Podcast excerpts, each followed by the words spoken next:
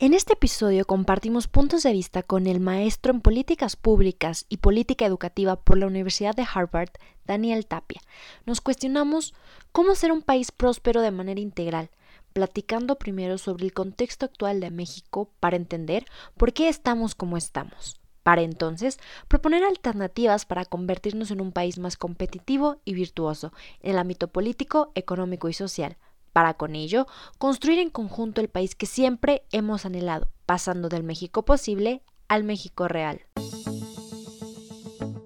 Como el cauce del río, estamos aquí para conectar gente, historias y contenido valioso con el propósito de convertirnos en seres humanos más conscientes y propositivos, para que juntos, a través de la inteligencia colectiva e individual, construyamos el mundo que anhelamos dentro y fuera de nosotros Acompáñame por este viaje y transformemos nuestra realidad. Bienvenido a Cauce.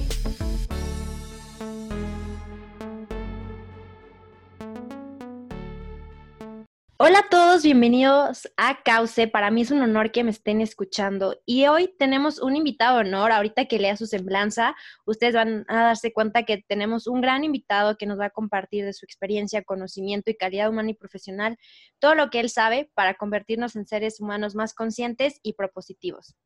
El día de hoy contamos con la presencia del maestro en políticas públicas y política educativa por la Universidad de Harvard, Daniel Tapia quien además cuenta con estudios en matemáticas en el ITAM y relaciones internacionales por la UTLA, cuenta con 18 años de experiencia en diseño, análisis y evaluación de políticas públicas.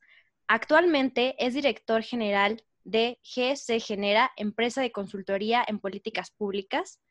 A la fecha, ha trabajado con clientes internacionales como la Fundación Lego, la Fundación Kellogg, Banco Interamericano de Desarrollo, Programa de Desarrollo de Naciones Unidas y el Banco Mundial. Igualmente, ha evaluado más de 10 programas presupuestarios de instituciones como la Secretaría de Hacienda y Crédito Público, Secretaría de Comunicaciones y Transportes, Secretaría de Gobernación, entre otros. Adicionalmente, cuenta con diversas publicaciones a nivel nacional e internacional, entre los que destaca un reporte para UNICEF, Europa del Este y dos capítulos en el libro focalizados a políticas educativas, aprendizajes y juventud. Daniel es consejero editorial de la selección internacional del periódico Reforma. De igual manera, forma parte de la primera generación de Fellows de Aspen Institute México. Finalmente, Daniel forma parte del Consejo Consultivo de Quibernos, un programa social de Grupo Salinas. Bienvenido, maestro Daniel. Es un honor que pueda concedernos esta entrevista. No, pues muchas gracias por la invitación y un gran saludo para toda tu audiencia.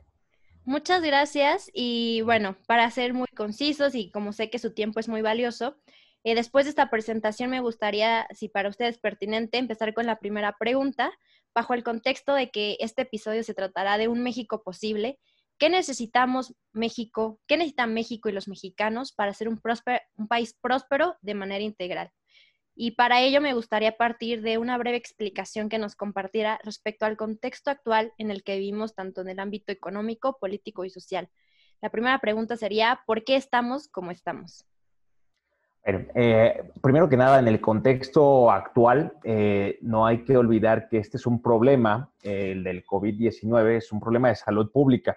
Estamos frente a una situación en la que el mundo tiene poca o nula experiencia nunca habíamos pasado por una circunstancia como la que estamos viviendo. Eh, nuestra realidad en todos los ámbitos ha tenido y ha sufrido consecuencias, algunas esperadas, algunas eh, no tanto, algunas básicamente inesperadas, ¿no? Y, hasta el día de hoy los efectos del virus son muy variados y, no siguen patrones comunes, eh, tampoco tenemos una evidencia concluyente y por lo tanto los tomadores de decisiones están realmente enfrentando serios dilemas para realmente diseñar alternativas que sean efectivas y eficientes para la sociedad, ¿no? Em, y en esto sí quisiera como dejar muy claro que todos los países están enfrentando estas carencias y estas dificultades, no solamente en la toma de decisiones, sino también en materia de coordinación. Em, fundamentado a, esta problemática que acabo de, de subrayar, pues esta pandemia está generando eh, efectos colaterales en el ámbito económico, en el ámbito político y en el ámbito social, ¿no? Eh, por ejemplo, en el ámbito económico, eh, pues tenemos una serie de repercusión en, la economía, eh, específicamente en una desaceleración. de acuerdo con algunas estimaciones que han realizado algunas organizaciones internacionales, la economía mundial podría contraerse aproximadamente entre 5 y 7%. América Latina, que es la región más desigual del mundo, tendrá un crecimiento negativo de alrededor del 5%, afectando principalmente a, las economías más importantes, Brasil, México, eh, Colombia, eh, Chile, entre otros, ¿no? Y, en el caso de, nuestro país, pues esto obviamente eh, nos va a afectar y nos va a afectar de manera muy sensible. el pronóstico que tienen distintos organismos internacionales es que la caída en México va a ser entre 8.5 a 11% en este año. Es una cifra, quiero dejarlo claro, nunca vista desde hace más de 100 años. O sea, eh, estamos realmente pasando por una crisis em, única en el mundo, ¿no? Y, México no es la excepción. Em, los efectos, pues caray, eh, los efectos van a ser eh, realmente muy, em, pues muy negativos. Va a haber mayor pobreza, obviamente va a haber menor crecimiento, tendremos mayor desempleo, menor inversión, mayor desigualdad, tendremos menores ingresos fiscales, menores exportaciones, y ahorita quiero detenerme en esta parte, eh, y también obviamente tendremos un debilitamiento institucional por ciertas políticas que, nuestro, nuestro gobierno ha implementado en los últimos años, eh, específicamente el tema de, austeridad. Y simplemente para que ustedes puedan entender el grado de afectación que puede tener esta crisis en, en los datos o cifras actuales, el mes de abril y mayo fue letal para las exportaciones mexicanas al caer un 40%. Esta cifra representó la caída más pronunciada en toda la historia de nuestro país, desde que, desde que se tiene registro. Eh, en otros rubros que son sensiblemente también muy importantes para la economía mexicana, como puede ser el caso del turismo, eh, recordar que el turismo representa más o menos el 9% del Producto Interno Bruto, es una de las eh, divisas, ingresos que tiene el país más importantes junto con el petróleo y las remesas. En el caso del, del, turismo, la pérdida de empleos la, desintegración de micro, pequeñas y medianas empresas y también la falta de inversión que se va a tener en este sector va a ser letal para nuestro país. Eh, en este sector, por ejemplo, para darles un poco más eh, de, datos, este sector, turismo, es el que más jóvenes emplea y es el segundo en donde más mujeres trabajan, ¿sí? Y es un sector estratégico para el desarrollo regional de nuestro país. Entonces, eh, estoy dando aquí como algunos casos, algunos ejemplos de, en qué contexto estamos y, por qué estamos así. Ahora, nada más para, para contextualizar, Ishel, a tu audiencia. Si ustedes me preguntan, eh, ¿el COVID-19 fue el origen de nuestros males? La respuesta es no. ¿Por qué? Porque si revisamos los eh, indicadores o las cifras económicas que teníamos con anterioridad, podemos darnos cuenta que nuestro país ya venía mostrando cifras de, desaceleración económica, por lo menos desde hace cinco trimestres. Y, el principal indicador es el que tiene el INEGI eh, en relación a la producción industrial eh, nacional, ¿no? Teníamos ya seis trimestres consecutivos de contracción. Y la caída, nada más para que ustedes se den cuenta, la caída comenzó en el último trimestre del 2018, justo cuando se canceló el aeropuerto. Entonces, esto quiere decirnos que también el liderazgo, las decisiones que tomen nuestros tomadores de decisiones, ¿sí? Son fundamentales para condicionar el futuro de un país ante una crisis o una pandemia como la que estamos viviendo. Sí, claro, y justamente es algo que me gustaría recalcar, que si bien el COVID ha llegado a evidenciar muchos problemas que teníamos, pues es evidente que en el ámbito económico y político y social eh, desde, las, eh, desde las estructuras políticas y sociales, pues tal vez el manejo no había sido el más óptimo. Entonces, bajo este eh, panorama, me gustaría tal vez un poquito profundizar las raíces de, la economía mexicana, del sistema político y social, porque si bien como comenta, el COVID vino a pues evidenciar muchas fallas, me gustaría un poquito de antecedente histórico muy breve para entender la estructura como tal de México, para con base a la estructura poder eh, de ahí derivar algunas soluciones, propuestas para justamente construir el México que queremos, el México posible. Mira, va a ser un reto porque tratar como de manera eh, tan abrumadora integrarlo, pero voy a hacer todo lo posible. Mira, eh, en, el ámbito político, que creo, que es algo que ahorita todavía no hemos platicado, pero hay, hay un tema bien interesante. Eh, nuestro país ha tenido muy breves espacios o muy cortas estancias eh, democráticas en su historia. ¿sí? La primera, yo podría decir que fue en 1911 a 1913, cuando eh, tomó el poder Madero y que teníamos también a Pino Suárez. ¿sí?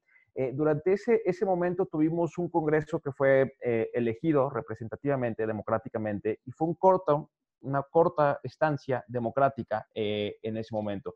Y la más reciente, obviamente, es ahorita en el 2000. ¿sí? Eh, esto va en sintonía con lo que dicen eh, muchos expertos y analistas, eh, como pueden ser José Waldenberg, como en su momento lo dijo Alonso Lujambio, y, la propia, por ejemplo, Jacqueline Pechard, ¿no? O sea, México ha tenido muy cortas estancias democráticas, lo cual obviamente nuestra cultura hacia la legalidad y hacia el Estado de Derecho, pues realmente ha sido muy endeble, ¿sí?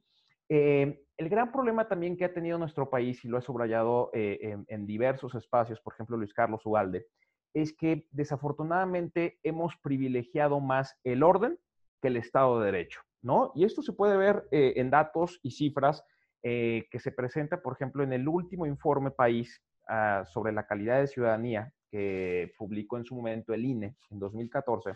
Se puede ver entre las personas que fueron encuestadas que sí, los mexicanos tienen tres valores, eh, digamos, importantes dentro del calce político, dentro del alcance político. Uno es el tema del orden, segundo es el tema de la estabilidad, tercero es el tema de la democracia y cuarto es el Estado de Derecho. ¿Qué pasa? Todo lo estamos haciendo al revés. Todos los países que han tenido una gran estabilidad han privilegiado el Estado de Derecho antes que el tema de la democracia o antes que el orden y la estabilidad. O sea, no puedes construir una casa si no tienes cimientos sólidos. ¿sí? Es una metáfora que podemos utilizar en esta parte del orden político. Por ende, obviamente esto podremos explicar la falta de confianza que tienen los mexicanos con sus, instituciones, podemos explicar la baja participación también que tiene la ciudadanía en los asuntos públicos, podemos también a través del Estado de Derecho o del endeble Estado de Derecho explicar tenemos eh, una cifra preocupante en materia de impunidad, de acuerdo al reporte que, ha hecho en los últimos dos años la Universidad de las Américas, el índice de impunidad global. Y bueno, pues la corrupción, a pesar de que hemos creado grandes instituciones, de que hemos reformulado muchas leyes, normas, legislaciones a nivel federal estatal, pues si ustedes revisan los, eh, en los últimos 10 años eh, el porcentaje o por lo menos el, ranking eh, que tenemos en el índice de percepción en materia de corrupción que hace Transparencia Mexicana, seguimos igual, ¿no? Entonces, en, el ámbito político, creo que nuestro, nuestro gran talón de Aquiles es el Estado de Derecho y por ende, obviamente, los altos índices de impunidad y corrupción. En materia económica, recordar que a partir de, las, de la década de los 50 60, nosotros tenemos un modelo que le llamamos el modelo de desarrollo estabilizador. Gran, gran enfoque al tema del mercado interno. Pasan eh, eh, tres, cuatro décadas y se da un proceso de liberalización económica. recordar que en 1986 México entra al GATT, ¿sí? O bueno, el GATT obviamente era eh, lo que hoy conocemos como la Organización Mundial de Comercio.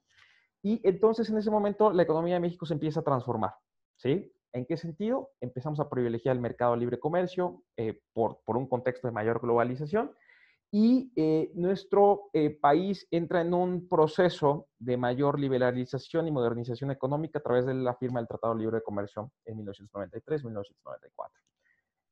hoy en día México es uno de los países que tiene mayor número de tratados comerciales firmados alrededor del mundo. Somos pues una economía muy atractiva, o por lo menos lo éramos, ¿no? este, en, materia de inversión económica eh, para los extranjeros. Pero el gran problema es que eh, no hemos sabido eh, identificar con precisión cuáles son esas fortalezas que tiene nuestro país e implementar acciones para, obviamente, ser mucho más competitivos y mucho más innovadores. Y ahí creo que es la clave, Michelle. A ver, te voy a poner un caso. Tú ahorita me comentabas, bueno, México tiene todos los recursos para ser una gran potencia mundial. Pues yo creo que la respuesta está fundamentada en tu pregunta. Hoy en día, esos recursos no son importantes para ser innovadores, ni tampoco para ser eh, productivos ni competitivos a nivel mundial.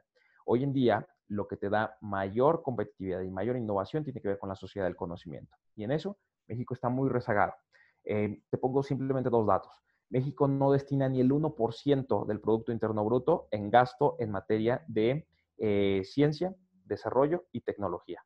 No, no invertimos ni el 1%.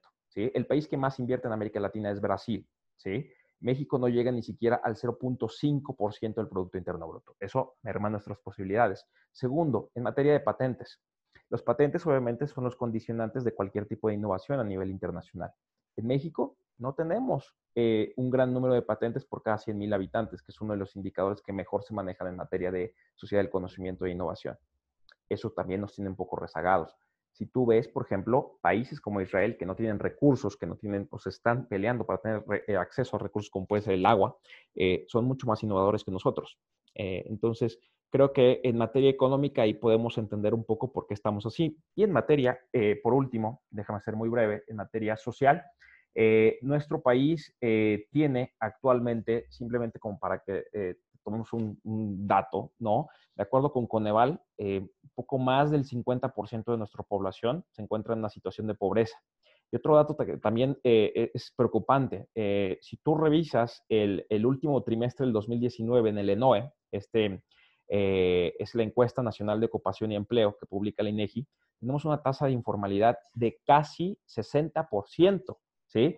Y esto hay que tener en cuenta porque más de la mitad de la población no solamente es informal, sino que se encuentra en una situación de vulnerabilidad porque no tiene sistema social, ¿sí? Y por ende, ante este tipo de factores externos o choques externos, como pueden ser la pandemia, pues obviamente son los más eh, afectados. Sí, creo que es muy amplio lo que nos comenta y bueno, yo para puntualizar podría recalcar que eh, básicamente en el ámbito político lo que falta fortalecer es el Estado de Derecho desde que este se privilegie tanto en las instituciones, tanto en la cultura política y social del mexicano, ¿no? El, que prevalezca el Estado de Derecho sobre el orden, eh, porque el orden puede derivar de diferentes fuentes, ¿no? Pero lo que se busca es que entonces surja del Estado de Derecho este orden, ¿no? Eh, en el ámbito económico, falta darle recursos, darle espacio a la innovación, a la sociedad del conocimiento, porque justamente estamos en, una, en un mundo que cambia muy rápido y justamente lo que más vale ahora es el conocimiento que se genera y entonces como comenta, los tomadores de decisiones y también nosotros desde nuestros pequeños círculos de influencia, pues poner mucho énfasis en cómo desarrollar esa cultura del conocimiento, esa sociedad del conocimiento. En el ámbito social, evidentemente México es de los países más desiguales, donde hay una gran cantidad de población en pobreza, es más la mitad de la población y como comenta, o sea, derivado de la pandemia, seguramente estos números van a aumentar. Entonces, básicamente, pues sí, hay un panorama complejo en el que justamente ante esta realidad, creo que todos como mexicanos tenemos la responsabilidad desde nuestros pequeños círculos de influencia hacer algo. Si bien no podemos abarcar todo, creo que cada expertise, cada contexto, cada posición geográfica puede ser un factor importante para mejorar el desarrollo del país.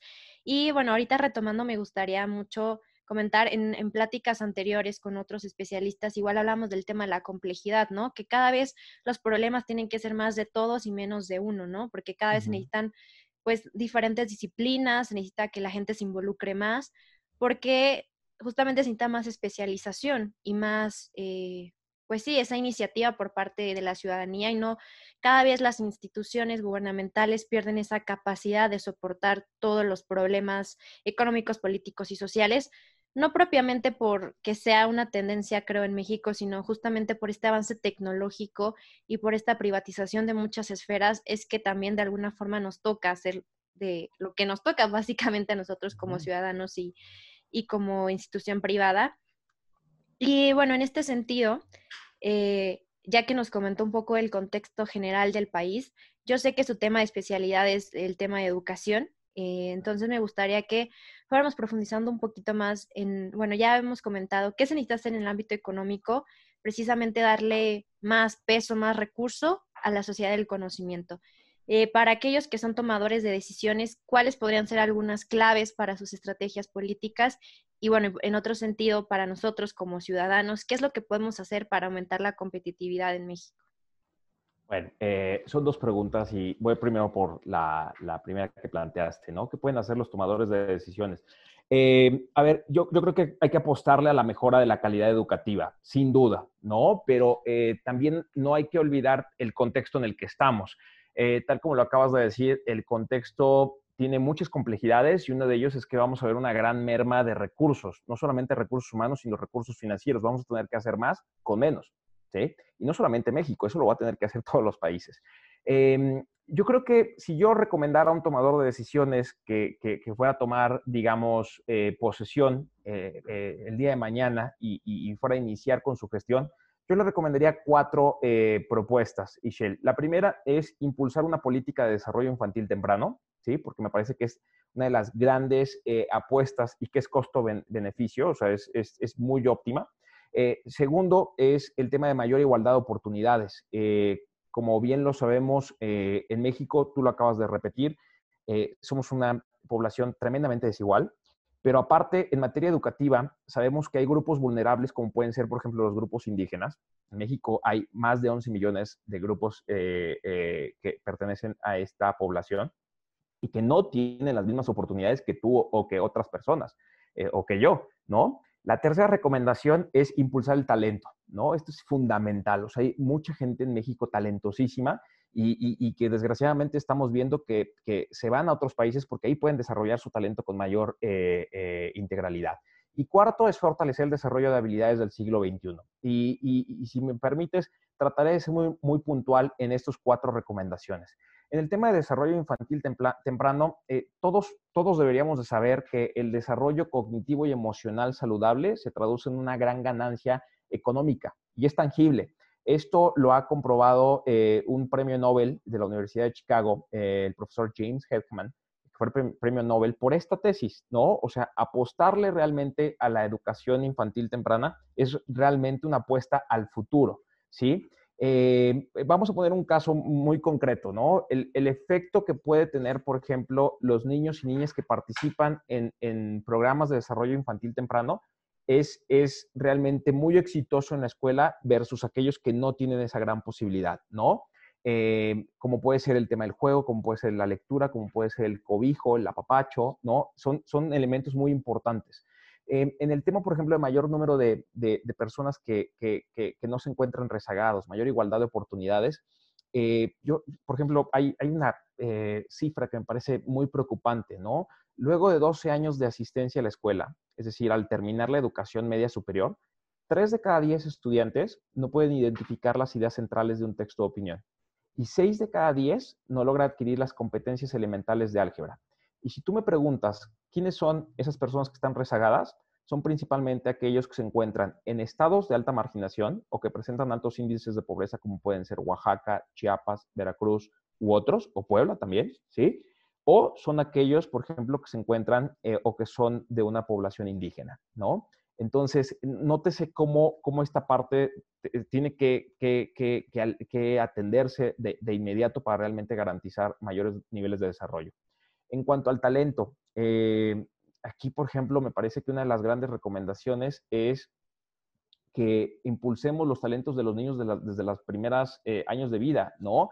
Este, simplemente como para tener un dato, de acuerdo a la OCDE, la cuota de talento que tiene México es de 0.6%, eh, ¿sí? Que es una de las peores posiciones a nivel mundial. O sea, realmente no sabemos identificar talento ni tampoco impulsarlo, ¿sí? Eh, nuestra media es 0.6. El estado que tiene mejor cuota de talento es, Querétaro, con 1.9. Es que es muy similar a un, país latinoamericano, como es el caso chileno. Pero, por ejemplo, Guerrero tiene 0.1%, que es muy parecido a Honduras, ¿no? Entonces, tú puedes ver que, dentro de nuestro México hay diferentes Méxicos, ¿no? O sea, el norte es mucho más desarrollado, industrializado, impulsado obviamente por una eh, eh, sociedad civil y, un, y una empresariado muy, muy latente y el, sur es, todo lo contrario. Y por último, el desarrollo de, habilidades del siglo XXI, eh, pues miren, o sea, yo, yo, creo que el, elemento más importante es realmente saber si en las, universidades, en las universidades estamos aprendiendo lo que nos va a permitir ser competitivos a nivel internacional, ¿no?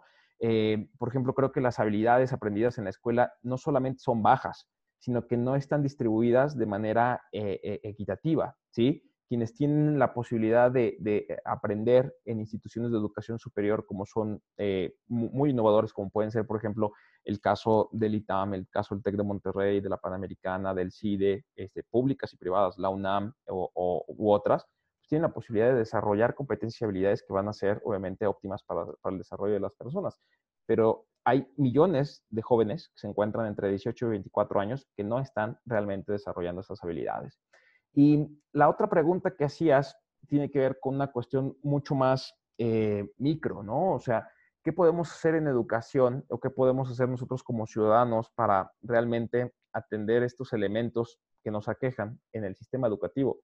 Yo creo, Michelle, que derivado de esta pandemia, eh, el rol que va a tener el padre de familia, hombre, obviamente mujer, ¿no? De manera, esperemos, equitativa, es fundamental. ¿Por qué? Porque nos va a tocar eh, ser los maestros que no vamos a ver ahorita en clase, ¿no? Entonces, con el tema de los valores, el tema del conocimiento, la paciencia, pues tendremos que ser eh, una válvula de escape para nuestros hijos o para nuestros estudiantes eh, de menor edad. Y, y, sin duda creo que una manera en que puede un ciudadano común y corriente contribuir a la educación en México es participando. En México tenemos muy baja participación de los padres de familia en los asuntos escolares. Si el padre no exige, si el padre no participa, si el padre no rinde cuentas o le pide rendir cuentas, por ejemplo, las autoridades estatales o educativas, perdón, este, pues será muy difícil que tengamos o que logremos una calidad educativa. Y me gusta cómo se van entrelazando los ámbitos, porque, bueno, partimos un poco de la pregunta del ámbito económico, pero vemos qué tan derivado está el ámbito social y económico, ¿no? Eh, justamente si le apostamos a la educación, al desarrollo social, por ende, en la competitividad del país va a ser mucho mayor, más sostenible. Y eh, rescato los cuatro puntos para la audiencia. Cuatro cosas que tenemos que apostarles al desarrollo infantil temprano, a, de, aumentar la igualdad de oportunidades en acceso a la educación, sobre todo para los grupos vulnerables, como aquellos estados de alta marginación, grupos indígenas. Sobre todo algo que creo que nos toca mucho la iniciativa privada y desde donde estamos es impulsar el talento y por último, fortalecer habilidades del siglo XXI que las instituciones educativas, eh, los centros de capacitación estén conscientes de que lo que nos enseñan ahora tiene que servirnos para un futuro próximo. Y bueno, eh, creo que ahorita se han rescatado muy bien el, ámbito económico y social. Me gustaría eh, brevemente tocar un poco el ámbito político. Sé que es complejo y bueno, más que nunca hemos visto que, diferentes liderazgos han llevado diferentes resultados, ¿no? Podemos ver, por ejemplo, la canciller de Alemania, cómo lo ha manejado y cómo se, de alguna forma se le ha aplaudido, como también otros eh, liderazgos como latinoamericanos, el caso de Brasil, México o en Reino Unido, también en Europa.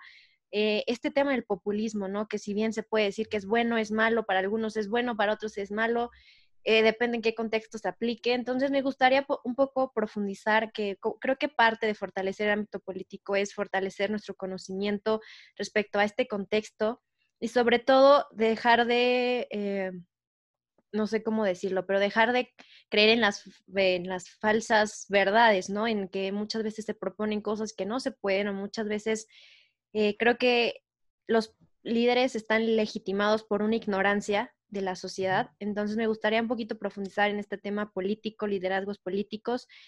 ¿Qué le toca al gobierno y qué nos toca a nosotros como ciudadanos? Eh, creo, tienes toda la razón, estamos viviendo tiempos muy complejos en el ámbito político. Eh, los grandes liderazgos que tenemos en diferentes países han dado resultados divergentes, ¿no? Eh, y creo que esto preocupa porque los países más desarrollados no necesariamente son los más exitosos, ¿no? Y lo vemos con nuestro vecino del norte, o en este caso, por ejemplo, con un, país tremendamente próspero como puede ser el Reino Unido. Este, eh, tenemos dos gobiernos, en el caso de Estados Unidos y en el Reino Unido, que son populistas, que no necesariamente se fundamentan en una toma de decisiones objetiva, eh, científicamente probada o con datos, ¿no? Que tienden a ser populistas y que tienden, eh, obviamente, a utilizar la demagogia, que tienden a utilizar mucho eh, la narrativa para contagiar, para subrayar ciertas premisas que no necesariamente son reales y que sirven obviamente para eh, fortalecer a su base política, ¿no? es una de las grandes eh, eh, desafíos que enfrenta hoy en día la, la, humanidad. segundo, creo que pusiste en, en, en, este debate algo importantísimo, ¿no? Y que debemos de darle mucho más espacio, es el gran liderazgo que están mostrando las mujeres en el mundo, ¿no? No solamente la canciller alemana, Angela Merkel, sino también, por ejemplo, la primer ministra de Nueva Zelanda, la primer ministra también, por ejemplo, de Islandia, que está haciendo las cosas muy bien, ¿no? Eh, tenemos por lo menos seis casos de, mujeres que están tomando las decisiones y las están haciendo muy, muy bien. Em, y creo que eso debe servir para todos como, como un ejemplo de, cómo se pueden tomar mejores decisiones y generar entornos prósperos. ¿Qué debe de hacer la ciudadanía? en el caso, por ejemplo, me aterrizo, mucho más específico, el caso mexicano. Michelle, creo que en ese sentido estamos pasando por una, eh, híjole, ¿cómo decirlo? La joven democracia mexicana está pasando por una, yo podría decir, un proceso un poco contrastes, ¿no? Este, primero, me parece que contamos o hemos contado con mayor competencia electoral, pero eso no ha significado mejores gobiernos, ¿no? Em, hemos avanzado en materia de transparencia, en materia de rendición de cuentas, pero la corrupción persiste, como lo hemos comentado. Y contamos o hemos contado con una mayor participación ciudadana, pero, pero, pero está caracterizada por una baja cultura de la legalidad, ¿no? O, por lo menos podemos evidenciar que, que, el ciudadano mexicano no cuenta con valores cívicos y democráticos. Y por último, también creo que es importante porque esto me parece que es no solamente eh, un legado de los tomadores de decisiones, sino también de la ciudadanía. Hemos creado instituciones y hemos fortalecido normas, leyes y, digamos, todo un andamiaje institucional em, sólido, pero, pero, pero como lo mencionaba, o sea, contamos con un frágil Estado de Derecho. Entonces, de poco sirve tener una, una serie de leyes, eh, de instituciones que pueden ser sólidas, fuertes, si no contamos con ese andamiaje, ¿no? Que nos haga respetar eh, la, la, constitución o las normas que, que prevalecen en nuestro entorno. Eh, creo que basta eh, decir que, nuestro país debe de, impulsar una cultura democrática, que no sirva nada más de entender que la democracia es una forma de gobierno, sino una cultura, un hábito de nuestra propia existencia, ¿sí? Eh, que no veamos a la democracia desde un punto de vista de ir a votar y pensar que ya cumplimos fortaleciendo esa parte de la democracia. Esa es solamente una parte, esa es la democracia electoral, pero hay otra que tiene que ver con las obligaciones y responsabilidades que tenemos como ciudadanos. Y en eso creo que eh, tenemos un gran, un gran desafío por delante. Claro, sí, sin duda ahorita el, panorama político y ahora político electoral muy próximamente en México, sin duda es convulso y bueno, resaltando, estamos ante un panorama de una joven democracia mexicana que se ve contrastada por un frágil Estado de Derecho. Eh, en este tema, ¿cree que es responsabilidad de los ciudadanos que en las próximas elecciones se busque ese contrapeso en los partidos que tienen el poder? ¿Sería una herramienta para eh, buscar ese equilibrio, esa balanza, para fortalecer el Estado de Derecho? Y mi otra pregunta, eh, aparte de esa herramienta, que puede ser válida, ¿no? Con base a lo que nos comente, ¿cómo podemos hacer de la cultura democrática un hábito? ¿Cómo dejar de ser ajenos a la política como tal? Porque creo que la política se ha estigmatizado mucho y bueno, van a ser, creo, ya tres cuestionamientos después de esto, pero eh, creo que mucha de la apatía política es porque se cree que si uno hace algo no va a permear lo suficiente o las estructuras más grandes, ya sea porque las tachan de corrupción o porque son demasiado burocráticas, complejas, que es a veces uno se puede sentir muy limitado a que lo que uno hace o participa puede no tener repercusiones. Entonces, de una manera muy tangible, eh, la primera pregunta, como comentaba, eh, la eh, los contrapesos en las próximas elecciones serán indispensables. por ende, cómo hacer la cultura democrática un hábito. Y la tercera es, ante una impotencia que se puede sentir ante las instituciones y la cultura política y esta apatía que de alguna forma puede que nos caracterice, eh, muchas veces eh, justificada por la corrupción o porque eh, todo se maneja a través de élites. ¿Qué nos toca en estos tres sentidos? Sí, mira, recuerdo muy bien que una, en una ocasión le leí a Enrique Krause decir que, que la clave puede estar en una palabra, ¿no? Que tiene que ver con iniciativa. Y, ahí me parece que la población joven, de la que estoy consciente tu audiencia es mayoritaria, tiene un peso muy relevante, Ishel, ¿sí? O sea, simplemente tener en cuenta que, que eh, son jóvenes en México, jóvenes desde los 15 a 29 años de edad, alrededor de 35 millones de personas, ¿sí? Entonces, el futuro es de los jóvenes hoy en día. Y, me parece que, como tú bien lo comentaste, este contrapeso en las próximas elecciones, o por lo menos en el corto plazo, será fundamental que lo implementen los jóvenes. No hay un liderazgo más sólido que el de la sociedad civil organizada. Los jóvenes deben de encontrar sus causas, deben de generar capital social, deben de ser un actor preponderante, activo, tener mucho mayor protagonismo en la agenda política, en los asuntos públicos.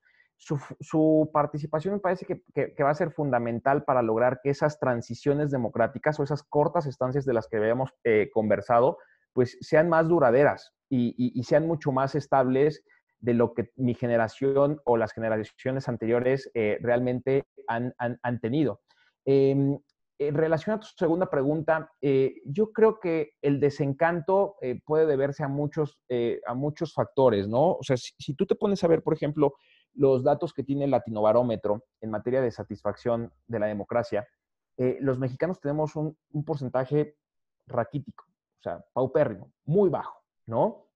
Y, hay un porcentaje que, por ejemplo, a mí me, me preocupa mucho, que es aquellas personas que, siguen anhelando el regreso de un sistema autoritario, ¿sí? Versus a un sistema democrático. E, e, ese es a lo que yo me refería, que, el mexicano eh, tiene valores poco democráticos y poco cívicos en ese sentido, ¿sí?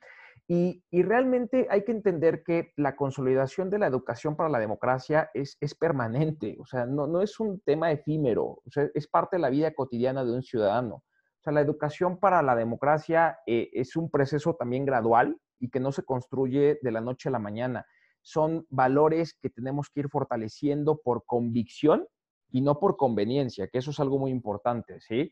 Eh, y en este proceso, obviamente, para, para, para hacer mucho más madura, mucho más sólida la educación para la democracia en nuestro país, el ciudadano, y creo que ahí le doy la clave a algo que tú me comentabas antes de entrar al aire, eh, el ciudadano debe ir desarrollando un profundo sentido social, ¿sí? Bajo una conciencia, obvio, crítica y comprometida con ideales colectivos. Es decir, no tiene que ver nada más el beneficio de uno solo, tiene que haber el beneficio de un colectivo, de un entorno.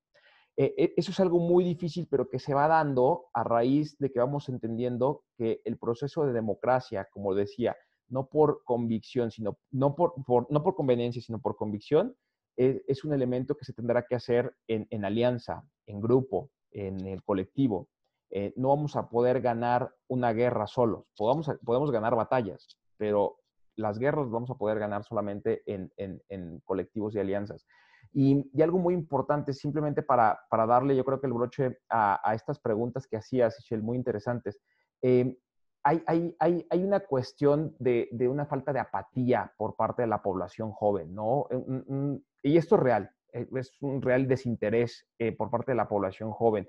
Y esto constituye obviamente una debilidad para la, nuestra democracia, ¿sí? Y, es un, un, factor preocupante para el futuro de la misma.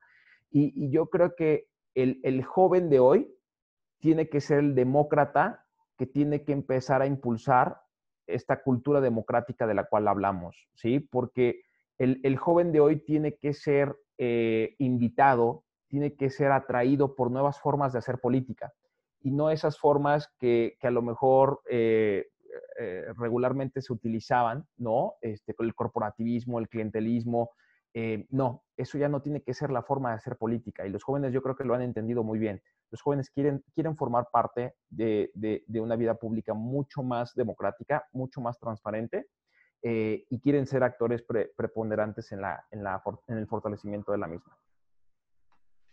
Evidentemente, como comenta, el trasladar este pensamiento político de un beneficio individual a un beneficio colectivo por convicción será la clave para hacer el México que queremos, el México posible. Y rescato mucho la frase que comentaba, que las batallas se podrán ganar de manera individual, pero la guerra solo en conjunto. Entonces, hoy más que nunca nos toca ser esos jóvenes, esos demócratas, es nuestro papel más que nunca, justamente convertirnos en lo que nosotros queremos ver en los demás, ¿no? A mí me gustó mucho igual en, otra entrevista para otra, eh, otro contexto, igual le preguntaba a usted que qué nos toca a nosotros como jóvenes. Y bueno, rescato ahorita y si gusta igual profundizar, que muchas de las cosas que criticamos en las instituciones tiene que partir desde el cambio personal, ¿no? El dejar de lado esa avaricia, esa apatía, esa indiferencia, eh, esa ignorancia. Creo que eh, dejar de justificar o no eh, las instituciones y más bien empezar por justamente lo que nos toca a nosotros como individuos.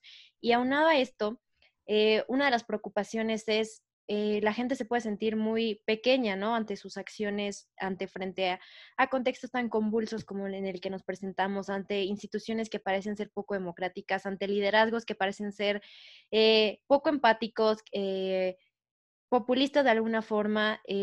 Entonces, en este sentido, hablando de, qué debemos dejar nosotros de hacer y qué hacer, y cómo hacerle frente, tal vez, cómo hacer ese contrapeso ante el descontento que sentimos ante las instituciones. Ay, esa es una pregunta bien compleja porque creo que no es lineal, es de hecho multifactorial, ¿no? Este, yo creo que hay que tener una genuina valoración de que participando se pueden realmente generar cambios, ¿no? Es, es, una genuina convicción de que si no somos ciudadanos activos, si no somos ciudadanos que, que tratemos de mejorar positivamente nuestro entorno, será muy difícil que otros lo hagan. Y me refiero específicamente a esta, em, pues, falsa, falsa premisa de tratar de entender que un liderazgo, un presidente, ¿sí? pueda cambiar el destino de 125 millones de personas. Eh, esto es imposible. O sea, creo que el, el actor preponderante en este momento, que son los jóvenes o nuestras próximas generaciones, ¿no? De ciudadanos, deben de entender que si hay alguien capacitado para cambiar su entorno, son ellos. ¿Por qué? Porque lo viven, porque lo conocen, porque quieren cambiarlo, porque quieren un mejor futuro y porque entienden que no pueden depender de otros. Ahora, no quiere decir que lo, lo hagan solo, volvemos, ¿eh? Eh, en, este marco de gobernanza, que, lo ha repetido y subrayado muy bien eh, Luis Aguilar Villanueva, eh, me parece que debemos de entender que la suma de esfuerzos entre el ámbito académico, privado, social, ciudadano y público es la mejor resolución para los complejos problemas que tenemos en nuestra sociedad, ¿no? O sea, estos cuatro elementos que comenté son las variables que hacen que la ecuación funcione, ¿sí? Y si no tenemos eso en la cabeza, creo que es difícil que entendamos que el entorno puede mejorarse, ¿sí? Pero aunado a eso, también me parece que eh, como responsabilidad de las próximas generaciones que se dediquen al ejercicio de lo público, ¿no? De los asuntos públicos en el gobierno, se debe entender que el legado de un estadista se da con, con fundamento a las acciones institucionales que genera, ¿sí? a tratar de visualizar siempre los alcances de las acciones en el largo plazo. Tratar de establecer como una premisa importante el fortalecer las instituciones y no destruirlas, ¿sí? El tratar de dar certeza con una narrativa, ¿sí? Que motive a otros a salir y obviamente a sumar esfuerzos por un país que tiene muchísimos problemas, pero que creo que juntos podemos solucionarlos. Eh, no creo que con esto, digamos, quiera yo caer en el idealismo, porque me parece que hemos tenido casos que, ejemplifican que sí se puede, ¿no? Y, el caso más eh, concreto que a lo mejor puedo tener yo en, la cabeza es lo que pasó en su momento, por ejemplo, con Colombia, que tuvo un momento, eh, sufría violencia, inseguridad, como nuestro caso, ¿no? Eh, una región muy, muy, muy, muy específica, eh, Antioquia, y una ciudad específica, como puede ser Medellín, y un liderazgo específico, como puede ser Sergio Fajardo, pues lograron, digamos, un cambio. ¿A través de qué? Darle mucho poder a la gente, ¿no? Pero el poder, obviamente, condicionado a la participación de otros actores.